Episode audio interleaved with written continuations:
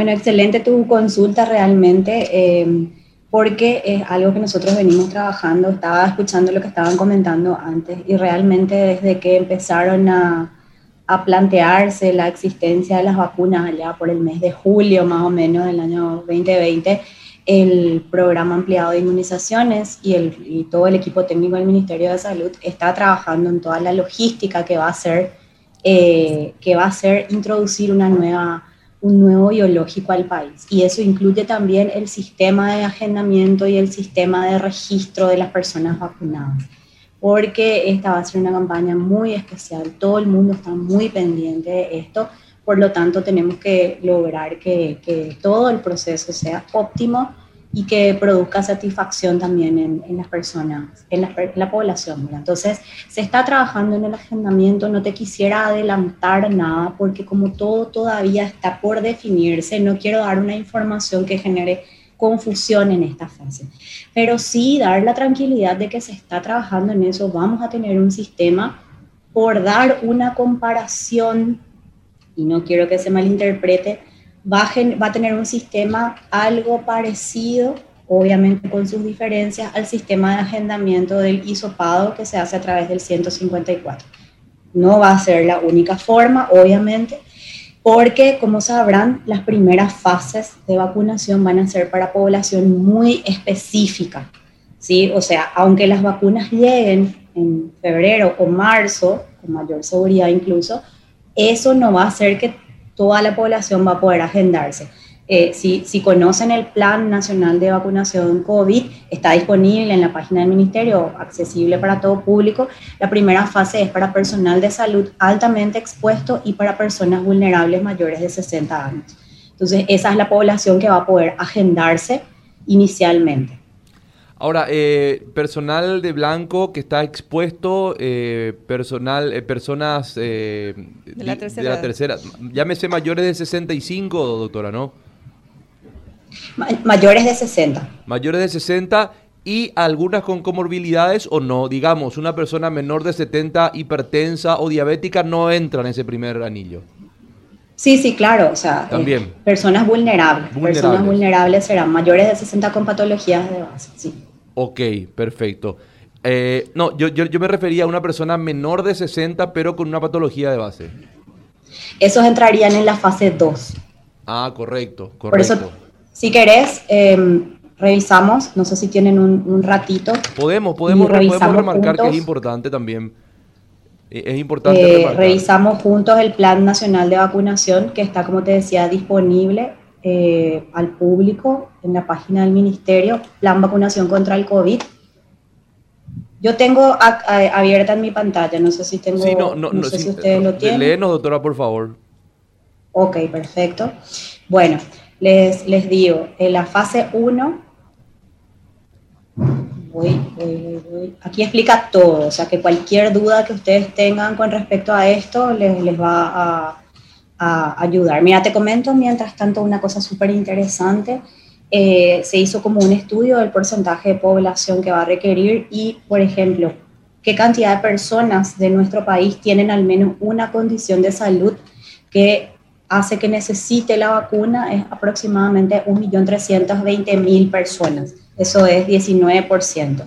Población de 60 y más años tenemos 720.000 personas y eso les hace eso hace un total de 2 millones de personas y pico que van a necesitar en esta primera etapa de vacunación, me refiero a todo este año, eh, la vacunación. Eso hace a un 30% de la población del país. De personal de blanco, incluidos médicos, enfermeros, obstetras, odontólogos, bioquímicos y otras profesiones que están en el área, tenemos en torno a 70 mil personas. ¿sí? Y entonces, en la fase 1 entraríamos con eh, trabajadores de la salud, adultos de 60 años y más.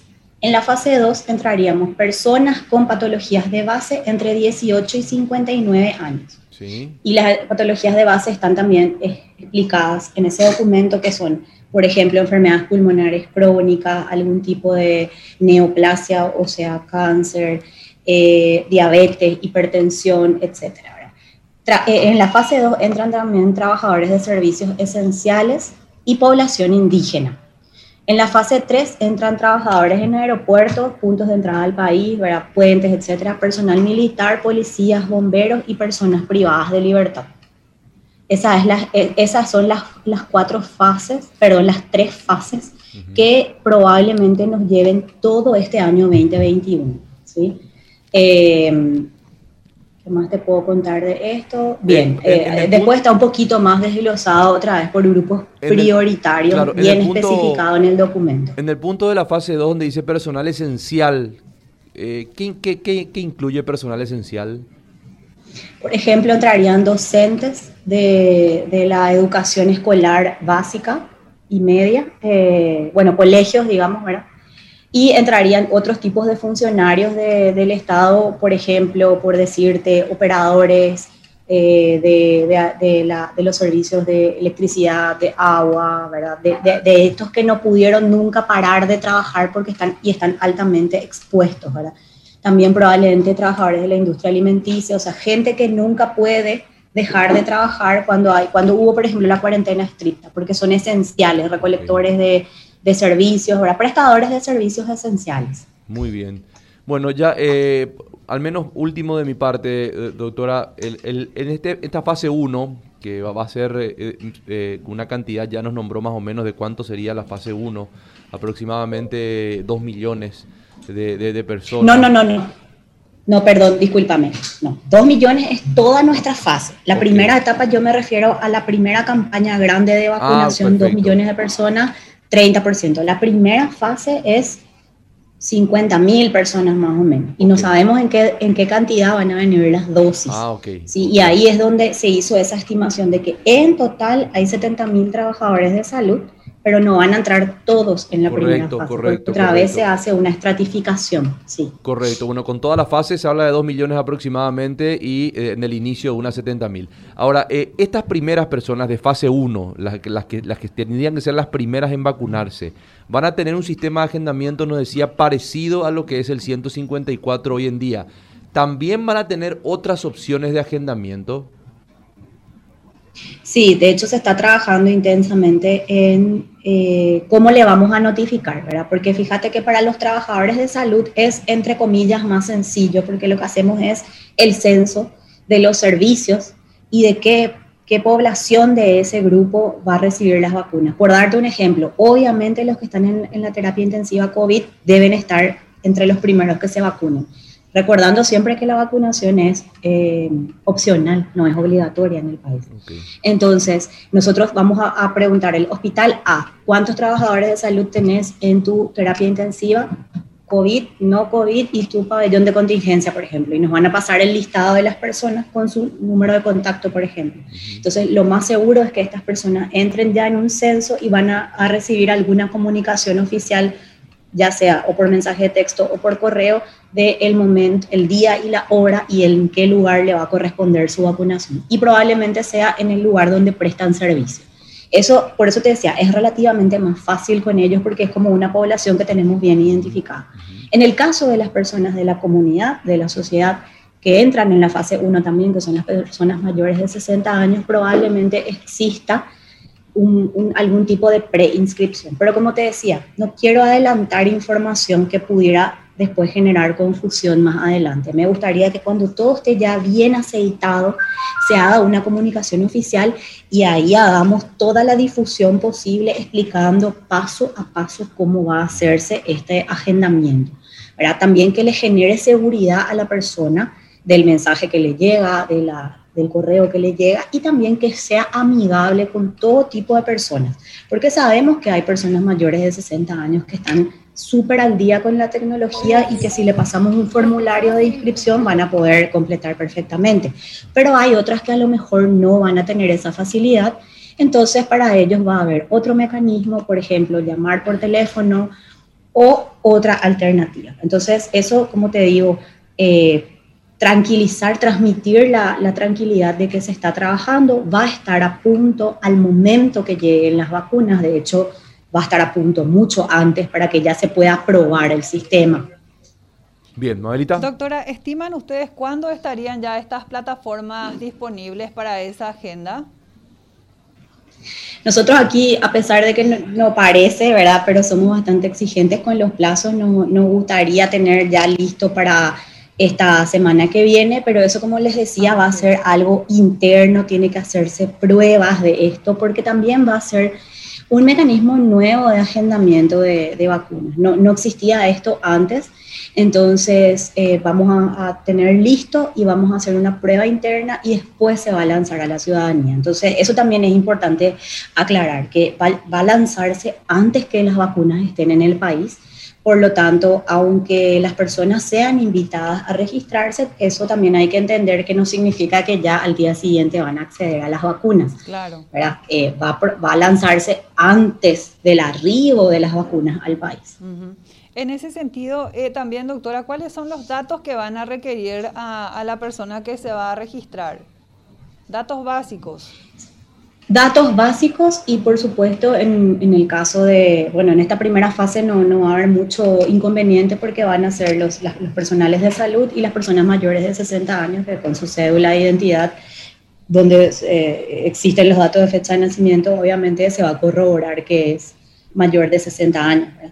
Eh, en, el, en, la siguiente fase, donde, eh, donde tienen que entrar las personas con, con patología de base, en el momento de la vacunación se va a necesitar un certificado que, que, que, certifique, valga la redundancia, su, condición por la cual requiere la vacuna en, esa fase.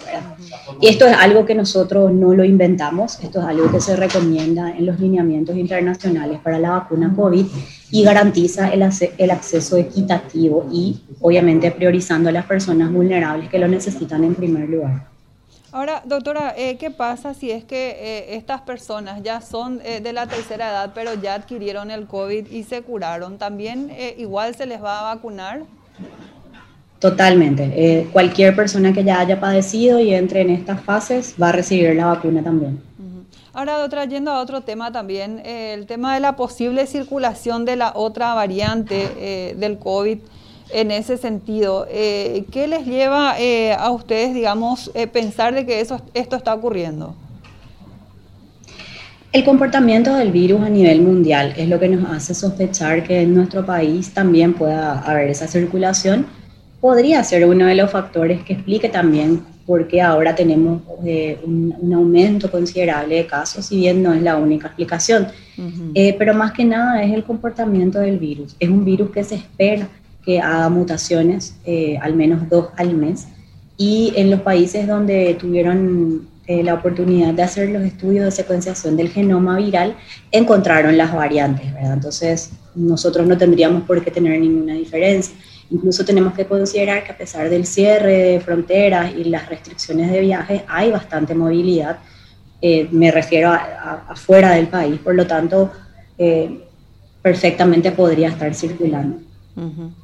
Ahora, eh, doctora, yendo también, eh, digamos, eh, sobre el punto también respecto a las personas que se han vuelto a contagiar en tan corto tiempo, ¿cómo avanza esa investigación sobre los que volvieron a contagiarse?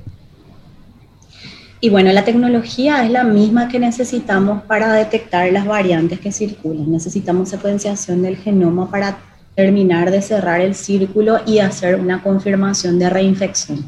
Entonces, hasta ahora que nosotros hayamos eh, recolectado, porque nos reportaron, tenemos en torno a un poquito menos de 20 casos de sospecha de reinfección. Eh, sospecha es porque presentaron dos episodios separados por al menos tres meses, donde presentaron síntomas leves o graves y dos PCR positivas, es decir, una, el cuadro inicial y la otra también tres meses después al menos. Entonces, de esos casos tenemos en torno a 20, como te decía. El primer paso es retestar las dos muestras, ¿verdad? La del primer episodio y la del segundo episodio y confirmar que en ambos casos la PCR fue positiva por nuestro laboratorio nacional de referencia. Una vez que eso se confirma, eso se hace todo un procedimiento para enviar a un laboratorio de referencia externo que pueda hacer la secuenciación del virus. Y ahí es donde se determina que efectivamente hay alguna variación entre un virus y el otro y eso te confirma que es realmente una reinfección. Entonces a nosotros nos falta ese último paso de confirmar por secuenciación del genoma. Ahora, eh, doctora, estamos escuchando de manera reiterada a distintas autoridades eh, de salud a nivel local preocupados por este mes de enero y señalando que estamos en la peor etapa de esta pandemia.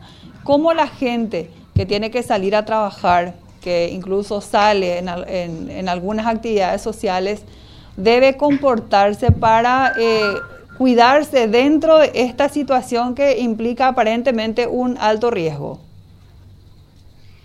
Mira, las medidas de cuidado no variaron en absoluto, seguimos recomendando las mismas medidas. Eh, yo sé que cansa y más ahora con el calor tener el tapabocas de forma constante es difícil, pero hasta ahora, incluso cuando tengamos la vacuna, todavía tenemos que continuar con esto. No hay otra medida, o sea, las reuniones tenemos que saber elegir también.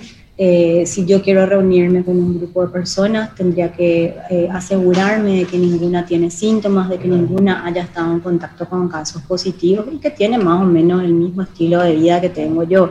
Si yo me cuido tremendamente de lunes a viernes y el sábado quiero reunirme con unos amigos, o sea, también tendría que mi grupo de amigos tener el mismo nivel de conciencia que tengo yo. Eh, luego me reúno a lo mejor en la casa de una persona, evitando reuniones de más de 12 personas, eh, totalmente, prefiriendo lugares al aire libre, el quincho, el patio, la vereda, ¿verdad? Eh, y usar el tapabocas todo el tiempo posible. Aunque ya sea nuestro grupo que nosotros con el que nosotros decidimos compartir, elegir, perdón, usar el tapabocas todo el tiempo. Y si vamos a comer, nos quitamos el tapabocas en ese momento y luego nos volvemos a poner para el momento de charlar y demás. O sea, realmente en este momento no hay otra manera y estamos viendo un aumento de contagios en este tipo de situaciones. Lo mismo te digo, si hay gente que quiere reunirse en la piscina de alguien, en la pileta o donde sea, la misma cosa, ¿verdad? Se sientan a tomar sol y bueno, se distancian para no tener la cara marcada del tapabocas, se distancian, no comparten el tereré, las bebidas para nada, ¿verdad? Y, eh, y entonces, eso, ¿verdad? No, o sea, no hay otra alternativa más que el uso constante de los tapabocas. Y por supuesto el lavado de manos y la distancia física. Doctora, eh, de estos 20 casos que se están estudiando de reinfección, todavía no hay ninguno confirmado. Ninguno. En el país no tenemos ningún caso. O sea, yo escuchaba que alguien comentaba el otro día, eh, no, sé, en un medio de prensa, era una persona que padeció dos veces, ¿verdad? Por eso yo les digo, nosotros no es que decimos no, es mentira lo que esta persona está diciendo, no, solamente que si nosotros vamos a, a, a contar los números, que a nosotros nos toca contar números oficiales. El criterio para confirmar es exclusivamente con la secuenciación del genoma. Entonces, eso es lo que no tenemos todavía, lo que no significa que clínicamente una persona haya tenido dos episodios de síntomas respiratorios.